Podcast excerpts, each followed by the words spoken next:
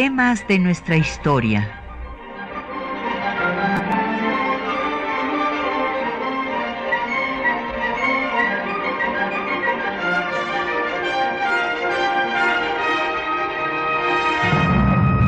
Un espacio que difunde el conocimiento del pasado para comprender nuestro presente. Programa a cargo de la maestra Patricia Galeana.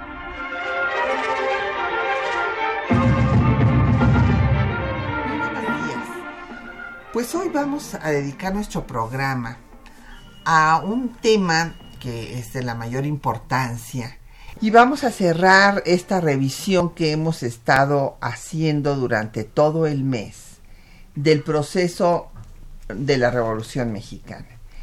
Y eh, pues algunas personas consideran, yo, yo entre ellas, que eh, la revolución culminó con la constitución de 1917 que nos rige hasta la fecha, una de las más longevas del mundo, primera que estableció los derechos sociales en una constitución y esto para mí me, eh, pues es ciertamente la culminación de las demandas de la revolución. Hay otras personas que consideran que fue después cuando esta eh, culminó. Claro, otra fecha culminante podemos encontrarla en el gobierno de Lázaro Cárdenas y la expropiación petrolera. Pero hoy vamos a hablar de la revolución constitucionalista y tenemos el gusto de que nos acompañe la doctora Josefina Moguel, Bienvenida, José. Muchas gracias. que acaba de tener el reconocimiento del Instituto Nacional de Estudios Históricos de las Revoluciones de México con una mención honorífica del premio homenaje al maestro Manuel González Ramírez, que fue pues quien rescató muchos documentos y testimonios. Y bueno, pues José ha sido la que ha organizado el archivo del Centro de Estudios Carso, antes Condumex, en particular el archivo de Venustiano Carranza. Así es que pues es una experta que ha leído ahí todo lo que hay sobre Carranza y bueno pues con ella vamos a platicar. Bienvenida José. Muchas gracias.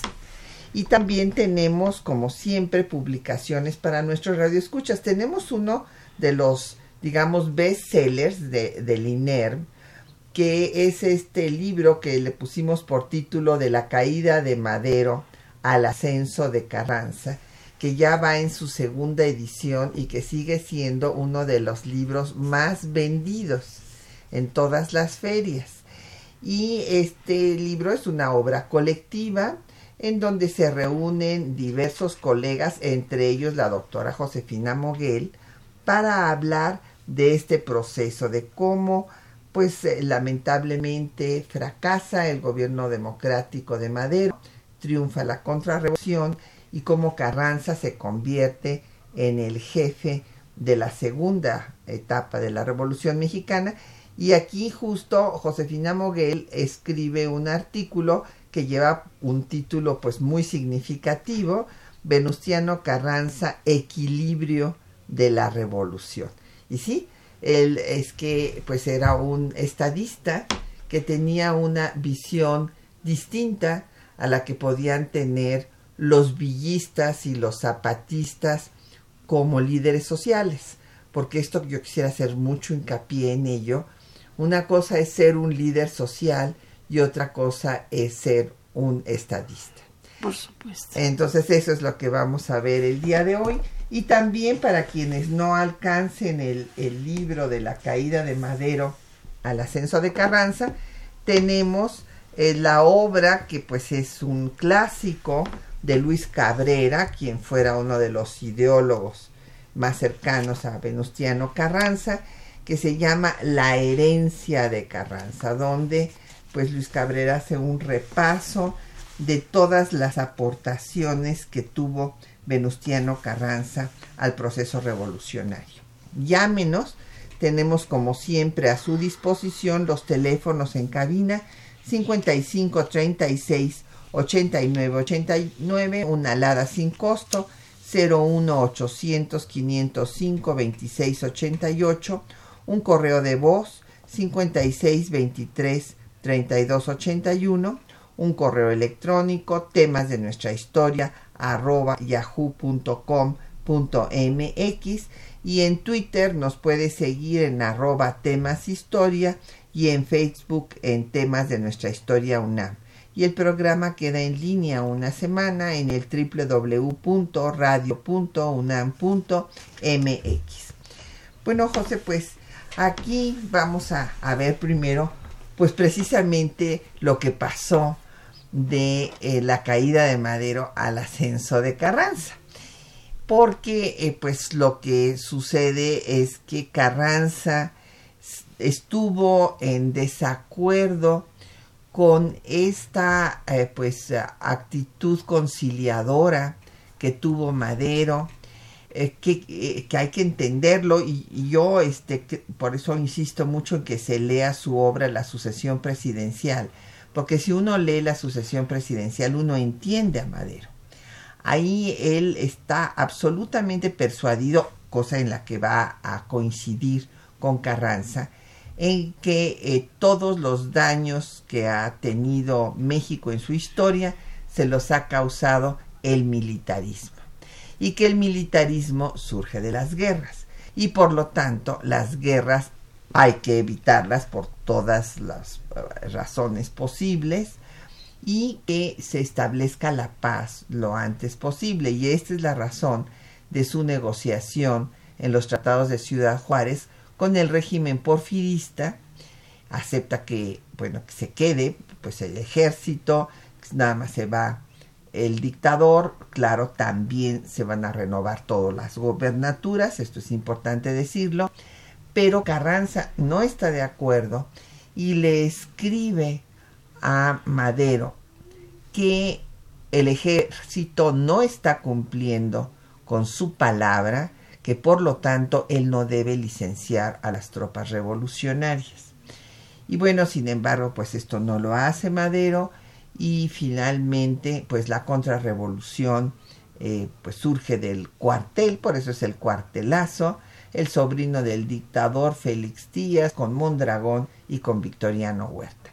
Y entonces el que se enfrenta a este cuartelazo es Venustiano Carranza como gobernador de Coahuila y va a lograr derrotar, y en ello también van a participar villistas y zapatistas, al dictador porque en poquísimo tiempo quería militarizar al país, ese sí era un dictador militar en toda forma, hasta la Escuela Nacional Preparatoria eh, iba a estar militarizada y eh, después lamentablemente se dividen los revolucionarios, viene la lucha por el poder, villistas y zapatistas se unen en la convención y se declara soberana, desconocen a Carranza y a su liderazgo y viene la etapa más cruenta de la Revolución Mexicana. Habrá que entender que Carranza era un estadista. Era el gobernador constitucional del estado de, de, Coahuila, el estado libre y soberano de Coahuila de Zaragoza. Y es, es un hombre extraordinario porque él, sin ser militar, entendió el papel que deben tener los militares, que es el sostén del gobierno y del Estado. Entonces, eh, lo que él hace, y así lo comprende, es eh, comenzar a armar sus fuerzas irregulares, porque se percata de que Madero no va a poder con el gobierno que, que tiene en sus manos. Entonces, como gobernador constitucional del estado, arma esas, perdón, arma esas fuerzas irregulares y, tiene una correspondencia eh, bastante abundante con Madero porque le exige a Madero que la federación pague esas fuerzas armadas y que las eh, fuerzas armadas sostienen a Carranza porque le deben lealtad y, y forman parte de ese gobierno que es legítimo y le dan una unidad en ese momento regional. Esta idea Carranza la va a plasmar en un documento. Y si comparamos, es interesante saber cómo es que Madero llevó a cabo la revolución a través de un libro, La sucesión presidencial, como lo acaba de hacer notar la doctora Patricia Galeana, y en el caso de Carranza, por el decreto del acta que el Congreso de Coahuila, la 22 legislatura, promulga en que en un artículo dice que el 19 de febrero de 1913 se desconoce al presidente Victoriano Huerta porque ha dado esta, este quebrantamiento legal y entonces se desconoce esta presidencia, el poder ejecutivo, legislativo y judicial. Y en el segundo artículo le permite a Carranza como gobernador armar las fuerzas de la República y estas fuerzas irregulares se van a convertir en el primer ejército que son las bases para el ejército nacional que Carranza está formando. Así es. Y, bueno, hay que recordar cómo este personaje, bueno, pues había tenido una experiencia política dentro del propio régimen porfirista. Él se formó en la Escuela Nacional Preparatoria, estudió ahí, quiso estudiar medicina, pero por el problema de sus ojos no siguió adelante. Fue presidente municipal de Cuatro Ciénegas, allí en Coahuila, eh, senador y bueno, luego gobernador y secretario de guerra en el, brevísimo gabinete que pone Madero en Ciudad Juárez, que después se va a disolver porque acepta que León de la Barra, este canciller porfirista, ocupe el gobierno provisionalmente. Y eh, cuando pues desconoce el cuartelazo de Huerta, habla después de la importancia de dar leyes preconstitucionales. Esto es muy importante porque él va a derrotar, gracias a esto, al convencionismo, porque les quita sus banderas, tanto al zapatismo como al villismo, porque hay que recordar que es la primera ley agraria. Y al mismo magonismo. Sí, o sea, porque en efecto va a tener la visión, la visión de hombre de Estado, de darse cuenta de que las demandas tenían que resolverse y si bien originalmente en el plan de Guadalupe, que se firma pues en un, una pequeña choza, porque se habla de la hacienda de Guadalupe, pero cuando uno ve las fotografías pues era una chocita, en donde firman este plan para desconocer al usurpador de Huerta y tiene una discusión con los propios generales que lo, bueno, que se convierten en los, líderes militares como Francisco J. Mujica, que quería que se iniciara desde ese momento las reformas sociales. Pero Carranza les dice, primero tenemos que triunfar y sacar al usurpador y luego ya vienen las reformas sociales. Pero hay que recordar el espléndido discurso de Carranza en Hermosillo, que a mí me gusta mucho porque él habla de que hay que acabar con la tiranía de 30 años, pero que hay que removerlo todo para que haya justicia para los pobres. Son básicamente eh, los documentos el acta de Congreso de Coahuila, como he dicho, que se desconoce a Victoriano Huerta. El plan de Guadalupe, que es la principal condición de la Constitución del 5 de febrero de 17, porque es el significado del cambio completo de la República. Y, desde luego, el, el, el discurso que pronuncia en Hermosillo. Pero hay una situación importante en Carranza todo este movimiento, él le llama movimiento, no revolución constitucionalista, él le dice movimiento constitucionalista, que es algo diferente al maderismo. Carranza se opone a que los maderistas crean que él va a continuar con el maderismo. Y este movimiento que hace con estos documentos en una situación legal hace que él pueda gobernar con un ejército que también es legal porque lo va a llamar ejército constitucionalista y el plan de Guadalupe en el artículo cuarto le da la característica extraordinaria de ser el primer jefe de este ejército constitucionalista, lo cual es un golpe al ejército federal que traicionó a Madero. Así es. Y entonces eh, lo que está buscando desde un principio Carranza es el restablecimiento del orden legal, del orden constitucional que había roto el cuartelazo de Victoriano Huerta, arrancándole a punta de pistola a Madero y a Pino Suárez la renuncia y protagonizando una farsa en el Senado donde Lascurain es presidente 45 minutos y luego deja al propio Huerta al frente. Vamos a hacer una pausa para escuchar música, música de allá de Coahuila. Vamos a escuchar pues una pieza tradicional muy bonita, muy alegre que es de Torreón a Coahuila que es eh, de, un, eh, de un autor coahuilense, Pío Quinto González, interpretado por los montañeses del Álamo.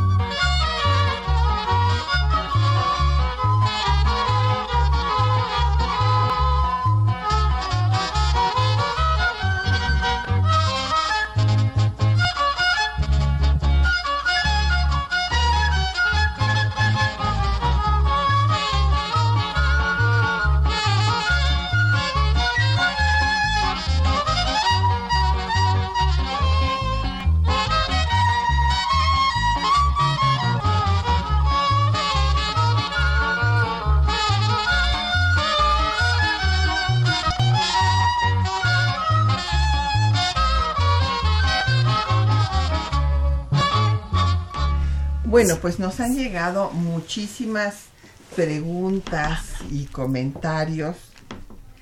Eh, vamos a, darles paso. Eh, primero que nada nos pregunta don Jesús eh, Ricardo Zúñiga del municipio de Ixtacalco. ¿Cuál fue la importancia de Madero?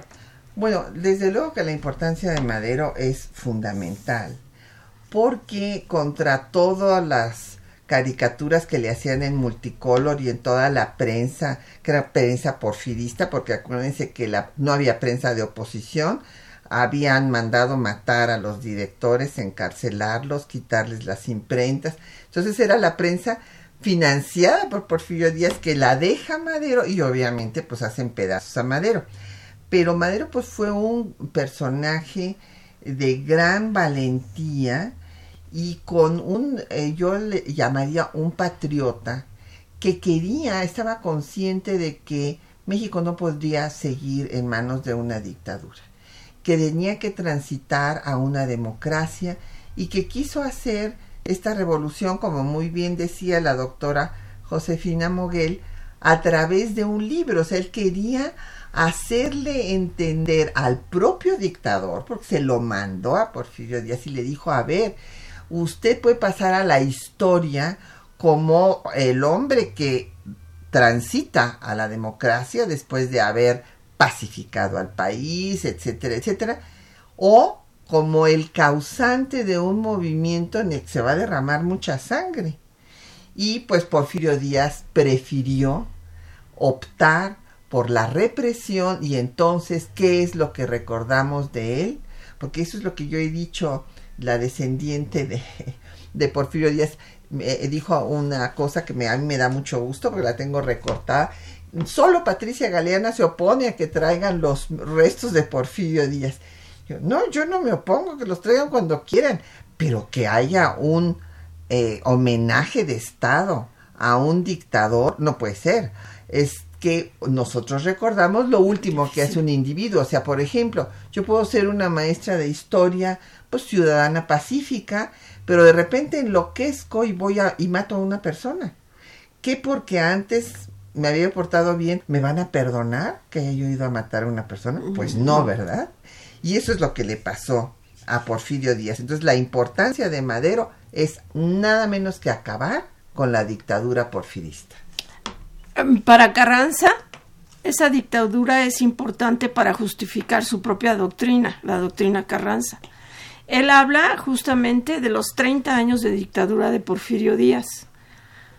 El cuartelazo de Madero y entonces es que lleva el cuartelazo de Huerta, de Huerta, no de, perdón, para acabar con Madero. Para acabar con Madero. Entonces lo que él hace es retomar esa parte de la historia para justificar el nacimiento del movimiento constitucionalista. Pero ciertamente Carranza está entre el tiempo del porfirismo, porque fue reyista y estaba esperando el, regreso de Bernardo Reyes.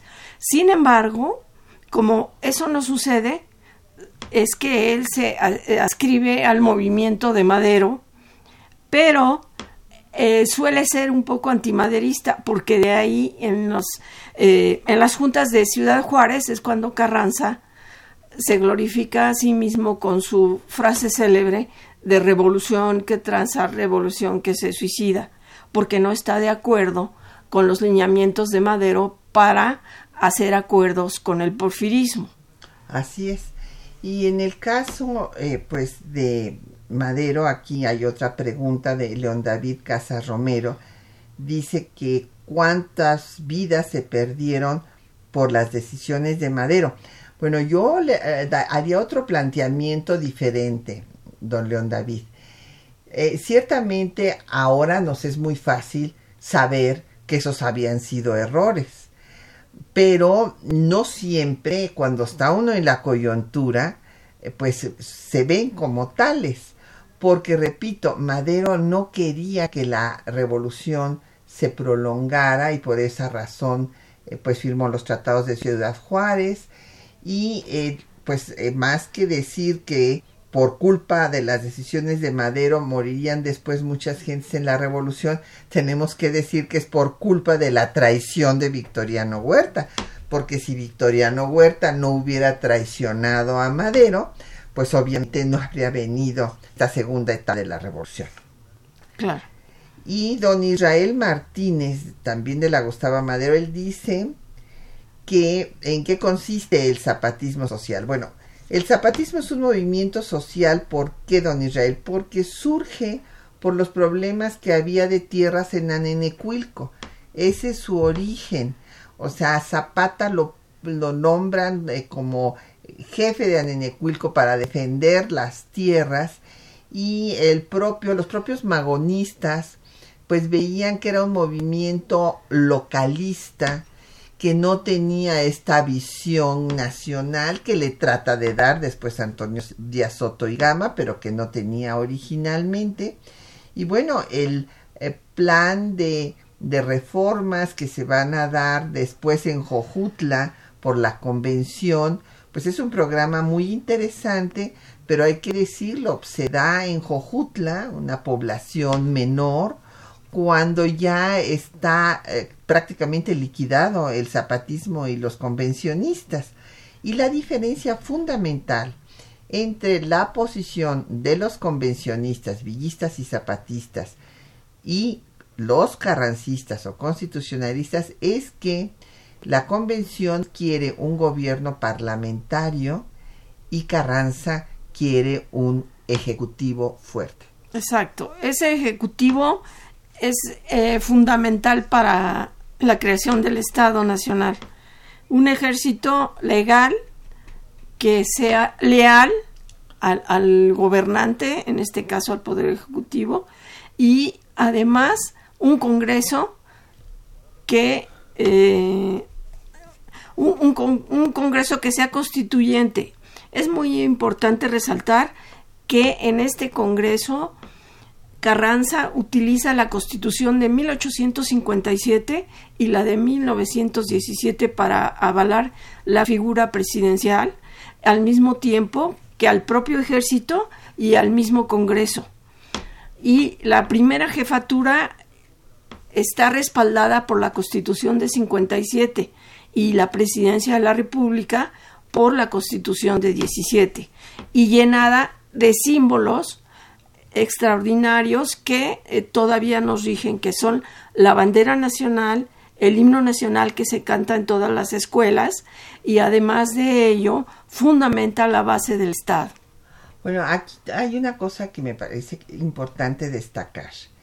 La Constitución de 57 había establecido la preeminencia del legislativo sobre el ejecutivo pero con esto no, no estuvieron de acuerdo ni Comonfort ni eh, este, después el propio Juárez, ni tampoco Sebastián Lerdo de Tejada, ni tampoco Carranza. Pero ¿por qué? Y esto yo quiero destacarlo. ¿Por qué querían ellos un ejecutivo fuerte? Querían un ejecutivo fuerte porque el país estaba incendiado, el país estaba en guerra. O sea, imagínense ustedes, eso, decía como es que ya estamos al borde de la guerra civil y yo le tengo que pedir permiso para todo al Congreso y entonces el Ejecutivo queda maniatado. Y después, cuando estalla la guerra civil por el golpe de Estado del propio Comonfort, que acaba desconociendo la Constitución de 57, pues Juárez también tiene que pedir facultades extraordinarias porque si no, no puede eh, dirigir eh, la guerra civil en contra de los que desconocen la constitución por la situación de que no, no, no está ni siquiera reunido el Congreso, entonces cómo le va a estar pidiendo permiso para hacer las cosas. Entonces ya cuando viene Sebastián Ledo de Tejada, se hacen dos cámaras, cosa que no había habido en la Constitución original de 57 se crea la Cámara de Senadores para equilibrar al poder legislativo y que ya no haya preeminencia. ¿Qué quiere decir esto de preeminencia? Que en la Constitución original de 57 el legislativo era el que tomaba las decisiones. El ejecutivo no tenía derecho de veto sobre las acciones del legislativo.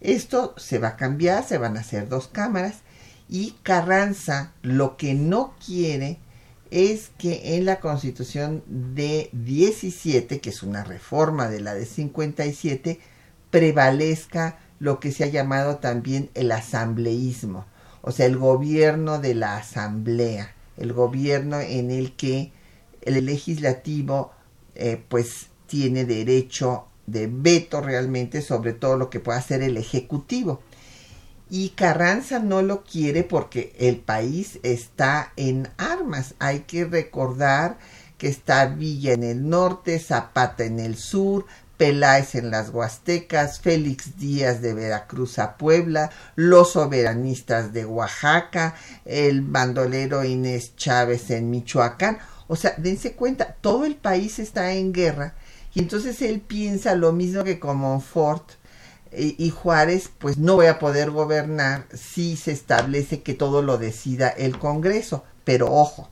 y con esto quiero concluir mi, comentario, eh, eso no quiere decir que en nuestro tiempo presente no se pueda limitar las facultades del Ejecutivo y que haya un mayor equilibrio de poderes. Exacto, eso es lo que hizo Carranza, un equilibrio de poderes. Para él fue mucho más fácil porque eh, como él era un estadista y vio el quebrantamiento legal por parte de Huerta, que entonces a través del acta del Congreso de Coahuila y el plan de Guadalupe, él elimina los tres poderes, el ejecutivo, el judicial y el legislativo, y los vuelve a crear y formar un nuevo ejército, un nuevo Congreso y nuevos poderes.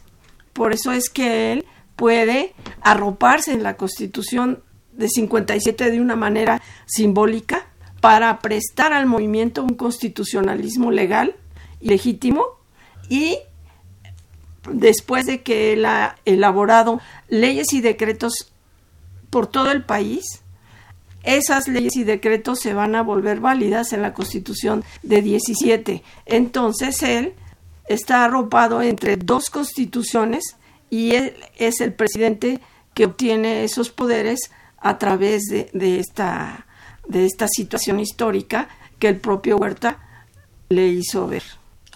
Bueno, pues vamos a hacer una pausa para escuchar las ideas de Venustiano Carranza, sobre todo el proceso revolucionario y eh, pues todas las reformas que hizo. Ah, no, perdón. Eh, pues fíjense que tenemos un problema gravísimo, les tenemos que decir que el texto, los textos que les habíamos seleccionado, no se van a poder escuchar porque se descompuso uno de los aparatos, no sé cómo se llama el aparato, pero bueno, se descompuso y no se puede escuchar. Entonces yo les voy a referir brevemente los textos que habíamos seleccionado.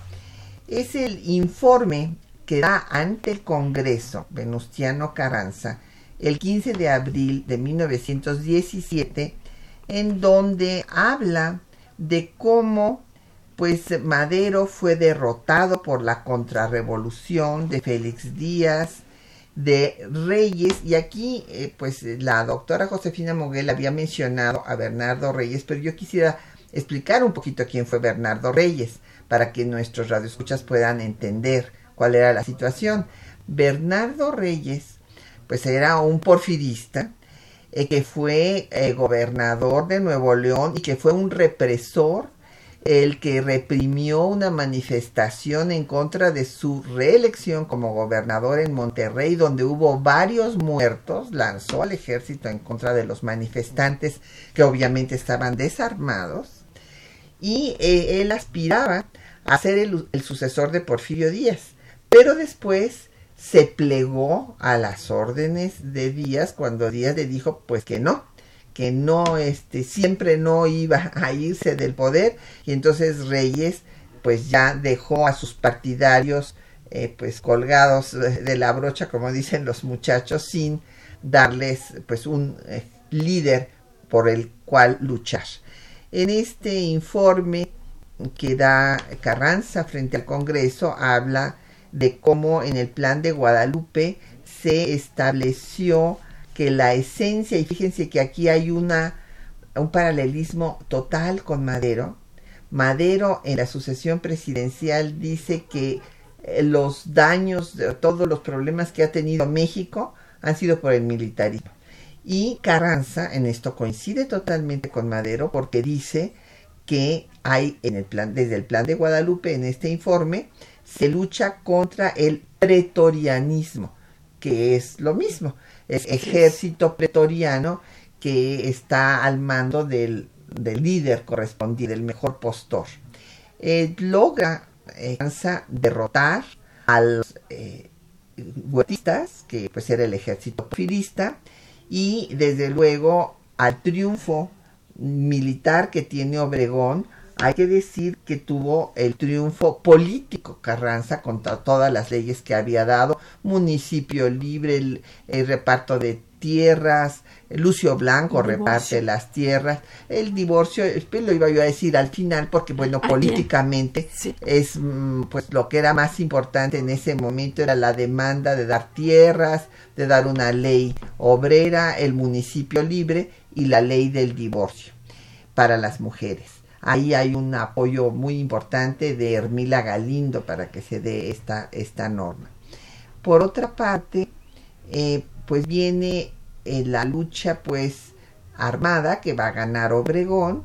En los tratados de Teoloyucan se va a disolver, va a desaparecer el ejército porfirista y ya el nuevo ejército que ha surgido a partir de la oposición eh, pues del el gobernador de Coahuila, Venustiano Carranza, y de las facultades que le dio su Congreso Estatal, surge el nuevo ejército, pero luego hay otra idea muy importante en estos textos que lamentablemente no les pudimos transmitir, que llama a la Convención de Aguascalientes un nuevo golpe de Estado.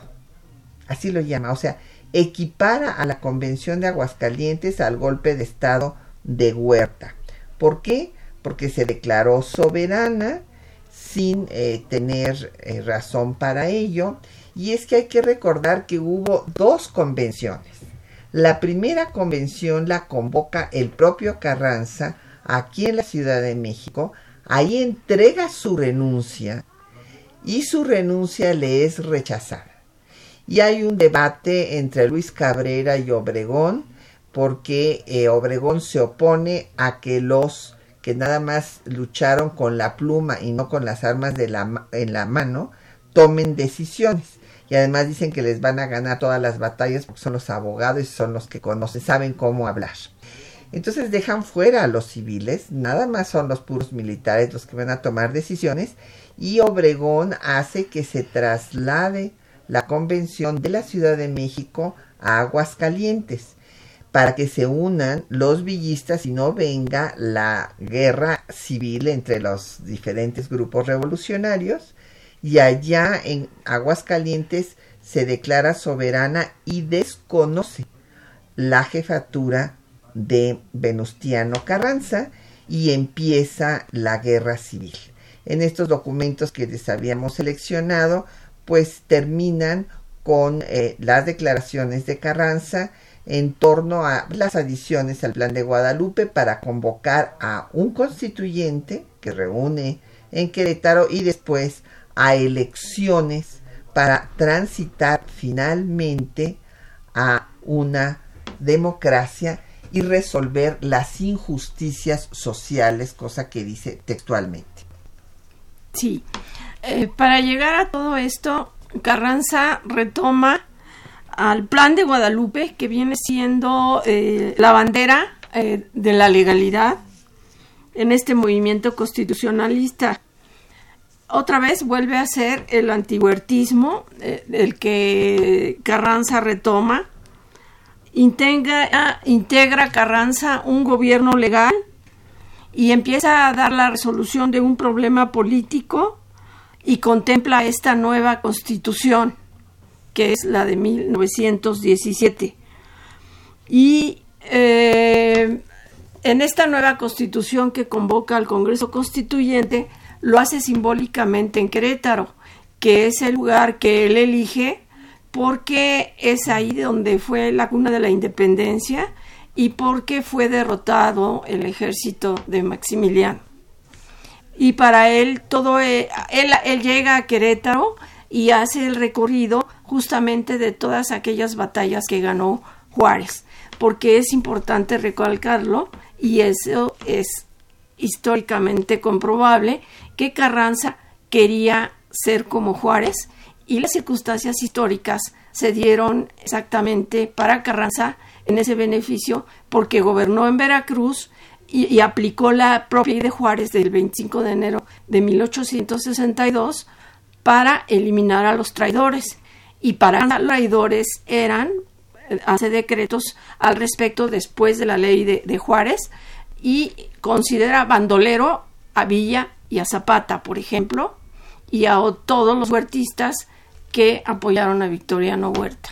Aquí es justo la pregunta que hace don José Luis eh, León Gómez de Catepec. Dice que por qué desconoció el Tratado de Convención de Aguascalientes. Pues la desconoció porque le pareció que no tenía eh, pues eh, la legalidad porque ya había habido, y eso es muy importante, había habido una convención previa en la que él había renunciado y habían rechazado su renuncia. Y luego en Aguascalientes se declara soberana y le quiere pedir la renuncia a Carranza y él dice, no, bueno, a ver, que renuncien también Villa y Zapata. Y le molestaba que lo compararan con Villa porque él decía que era un bandido y que él no merecía e-, esa equiparación, sí. Sí. Entonces, bueno, pues no hubo posibilidad. Por esa razón, pues no hay acuerdo. Viene una ruptura entre los constitucionalistas y los convencionistas. Eh, también nos habló Alberto Huesca de Benito Juárez y dice que qué opino de que Carranza abolió la esclavitud en México. Bueno, no, la, esclavitud en México, pues yo creo que esto ha de ser, eh, me comenta don Alberto, que fue una declaración del presidente electo, le confieso que yo no, no, este, no la oí, pero evidentemente la esclavitud en México pues la, abolió Miguel Hidalgo, eh, después fue ratificada en, la constitución eh, de 1814, el decreto constitucional para la libertad de la América Mexicana, y también, desde luego, en la época ya independiente, una vez consumada, bueno, la, terminada la guerra insurgente, en la constitución de 24, y el presidente eh, Guerrero, Vicente Guerrero, dio un nuevo decreto de abolición de la esclavitud, porque claro, el que Hidalgo lo hubiera declarado, pues no quería decir que le iban a hacer caso todos los señores que tenían esclavos. Y entonces se tardó mucho tiempo en erradicar este tema. Eh, todavía eh, Benito Juárez dio la pena de muerte para los señores que traficaban con eh, indios mayas que vendían a Cuba, porque hay que recordar que eh, pues Cuba era parte del Imperio Español y el Imperio Español no abolió la esclavitud sino hasta finales del siglo XX, perdón, XIX. Entonces, pues por eso eh, es que hubo varios movimientos en este sentido. en, lo que respecta a Carranza, eh, eh, no hay documentación que pueda probar esa afirmación, al menos en el archivo del primer jefe del ejército constitucionalista que se encuentra en el Centro de Estudios de Historia de México, Carso Fundación Carlos Slim. Yo eh, trabajé ese archivo, pues gran parte de, de, mi, de, mi de mi juventud y belleza ahí. Entonces, yo puedo afirmar que no hay documentación que sugiera que Carranza estuvo inmiscuido en ese asunto tan concreto. Sí. Em, don Asael Zamora de la Gustavo Madero me pregunta que qué opino de que el ejército esté en las calles. No, bueno, yo estoy totalmente en contra de que el ejército esté en las calles. Es evidente y lo hemos visto a donde ha llegado el ejército. Hay violaciones a derechos humanos este, gravísimas. Pero también quiero decirles, porque no se ha explicado bien este tema de la Guardia Nacional. La Guardia Nacional existió, como ya lo dije en el programa pasado, desde la Constitución de 1824, después al triunfo de Ayutla también, textualmente a la Guardia Nacional, y en otros países del mundo hoy día existen guardias eh, que se llaman de otra forma, pero que tienen el mismo esquema de una guardia nacional. Están los carabinieri en Italia, está la gendarmería en Francia, están también en España, una organización igual que tiene dos mandos. Uno es el mando militar para la disciplina interna de este cuerpo policiaco y, y tiene un mando dual, porque las decisiones de dónde sale y qué interne y cuándo se mete y cuándo no, las da el mando civil. Así es. Em, eh, lo de la Guardia Nacional es importante, pero hay que entender la circunstancia histórica que se rodea. En el caso de Carranza, lo que hizo él fue enviar a general Pablo González a gobernar la Ciudad de México. Y ese tema ha sido poco investigado, igual que el general Pablo González. Y si alguien llevó a cabo la ley de Juárez, fue el general González, porque eh, fusiló Ah, muchísimos a todos, zapatistas, sí. cientos No, en no. lugar, ciento y pico. pero dejó orden en la Ciudad de México porque ya no hubo saqueos, la gente moría de hambre en las calles. Él logró que, que la gente empezara a comer, le dio trabajo a las mujeres para que hicieran uniformes del ejército constitucionalistas y pudieran ellas como viudas y huérfanas y madres eh, eh, que, que quedaron como responsables de su familia para poder sobrevivir este problema tan cruento en la Ciudad de México.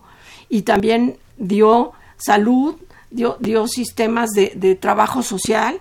Él, incrementó una de las primeras leyes de, de servicio social a la comunidad y además, pues sí, es cierto, él tenía un- una agencia de servicio secreto extraordinaria que le daba la información precisa de todo lo que había en la Ciudad de México, prostitución, casas de juego y desde luego espiaba a los zapatistas.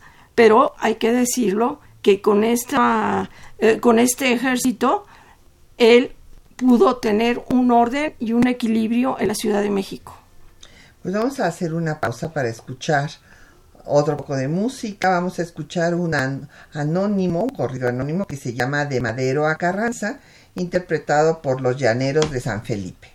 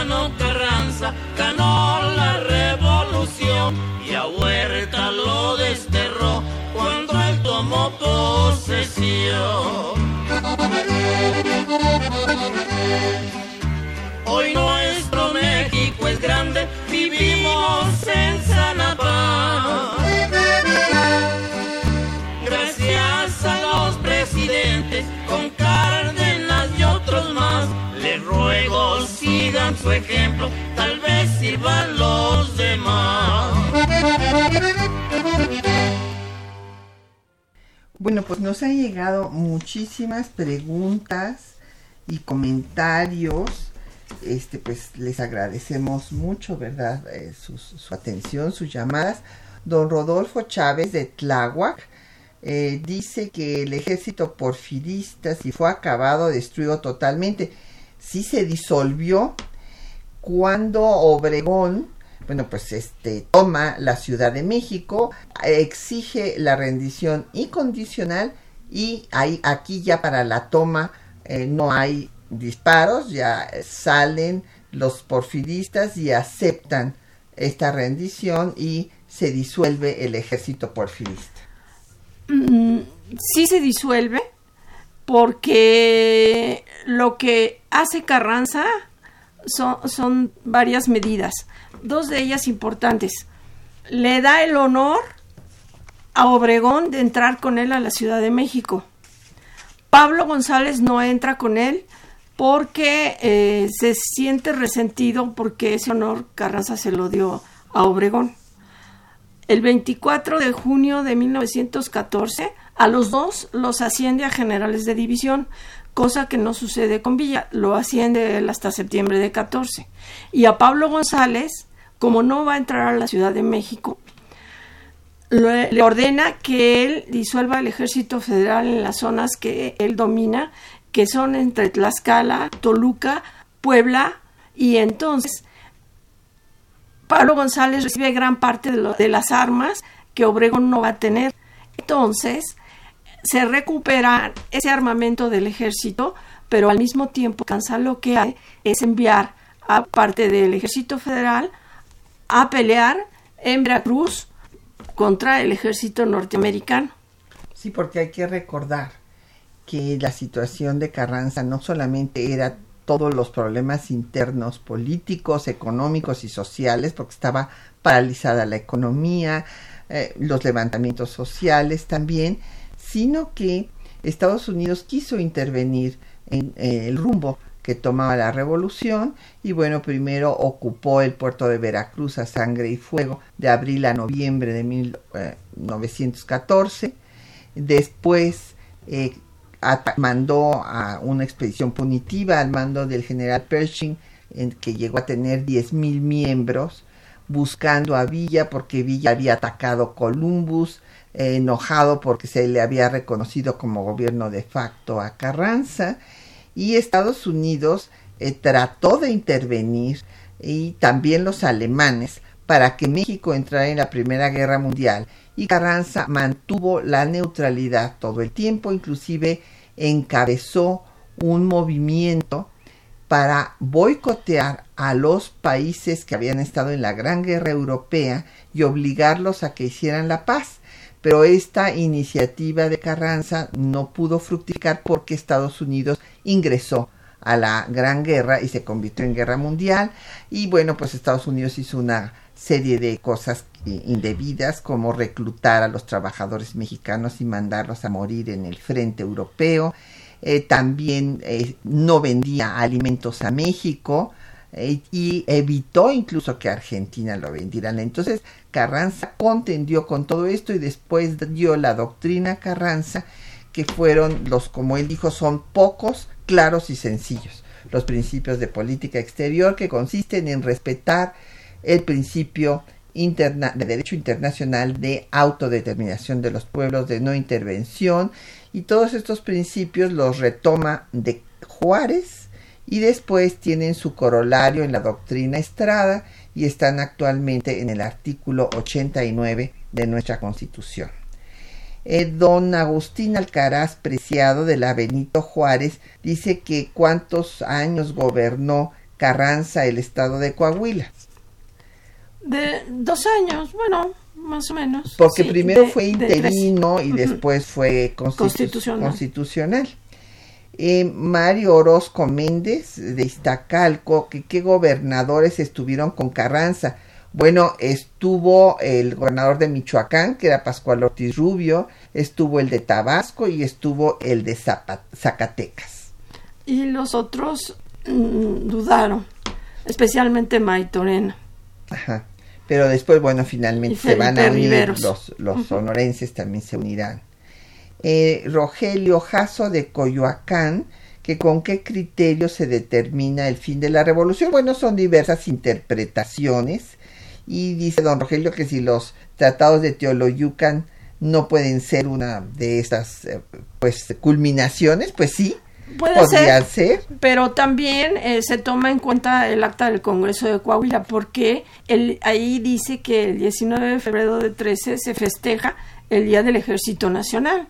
Entonces, tanto esa fecha como eh, la, firma de los convenios el 13 de agosto de, de 14 puede ser considerado también pues el Día del Ejército. Claro, claro.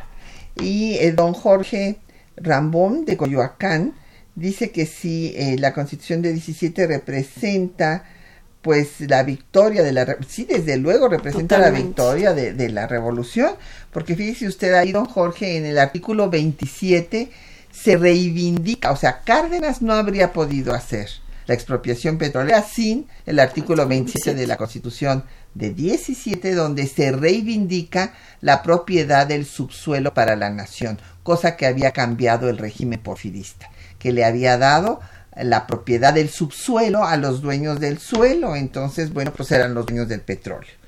Y este, pues el artículo 123 que le da todas las garantías a los trabajadores y a las trabajadoras también, que las trabajadoras embarazadas tendrían un mes de descanso con pago de sueldo después de eh, dar a luz a sus hijos y no podrían tener ningún trabajo pesado los tres meses anteriores al parto, son cosas que no estaban en ninguna constitución. En, en del mundo se va a poner después en la de Weimar en 1919. Don Jesús Ríos de la Miguel Hidalgo, ¿en qué textos eh, pues aprendió Carranza? Esto? No, bueno, era un gran conocedor de la historia de México y había tenido la práctica política. En el nombramiento de primer jefe del constitucionalista que él se da, esta primera jefatura, Carranza la tomó de Iturbide porque él era el primer jefe del ejército trigarante y Carranza lo cambió a constitucionalista. Pero es un símbolo histórico nacional de un hombre de Estado. Nadie ha sido después de Carranza el primer jefe. Claro. Eh, Rafael Aranguren de la Miguel Hidalgo eh, considera que Venustiano Carranza fue un gran estadista de acuerdo con usted. Totalmente.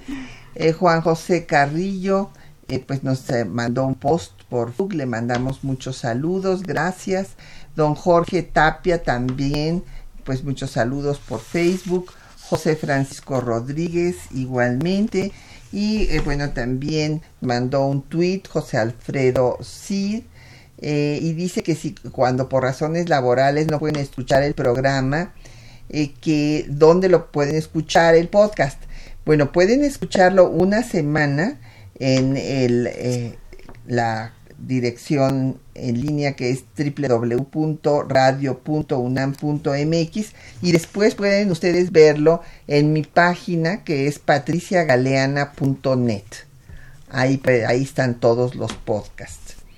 Eh, Josefina Cruz de Whisky Lucan dice que pues, qué diferencia hay entre ser un estadista y ser un populista. Bueno, eh, un estadista es un hombre que tiene una visión de Estado a largo plazo que crea las instituciones que van a fortalecer a ese Estado. Y un populista es aquel que le quiere dar gusto a las demandas populares, pero que no necesariamente tiene esa visión de largo alcance de fortalecimiento de las instituciones y del Estado. Que, que, se traigan los restos de Porfirio Díaz si quiere su familia, dice doña Josefina, pero que un homenaje de ninguna manera. Totalmente de acuerdo con usted. Y María Cruz Paredes de la Magdalena Contreras, eh, le parece muy didáctico el programa, muchísimas gracias. Eh, también a Rosario Velázquez de Villa de Guadalupe, en, la delegación Miguel Hidalgo. Muchísimos saludos y espero que don Jorge Virgilio de Coyoacán, que nos había dado pues un comentario un tanto pesimista diciendo que actualmente pues había un campesinado vencido, un eh, movimiento laboral dependiente, una burguesía victoriosa y que el pueblo mexicano estaba dividido y pues que solo triunfó la constitución de 17. Bueno, eh, don Jorge, yo le recuerdo que no hay nada más que la muerte, desde luego, pero fuera de eso, ningún proceso se da de una vez y para siempre. siempre va a haber cambios, hay altas y bajas, así como en la vida de un ser humano, en la vida de un pueblo y de una nación.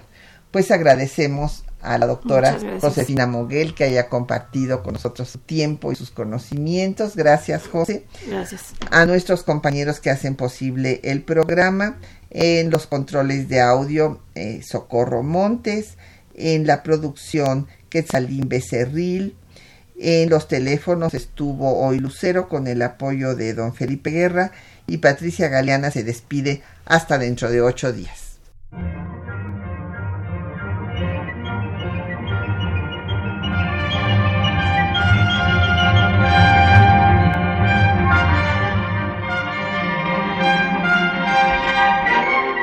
Temas de nuestra historia.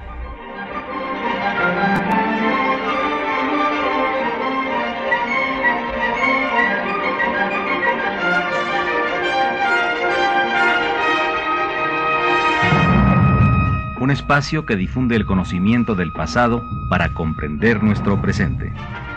Programa a cargo de la maestra Patricia Galeana.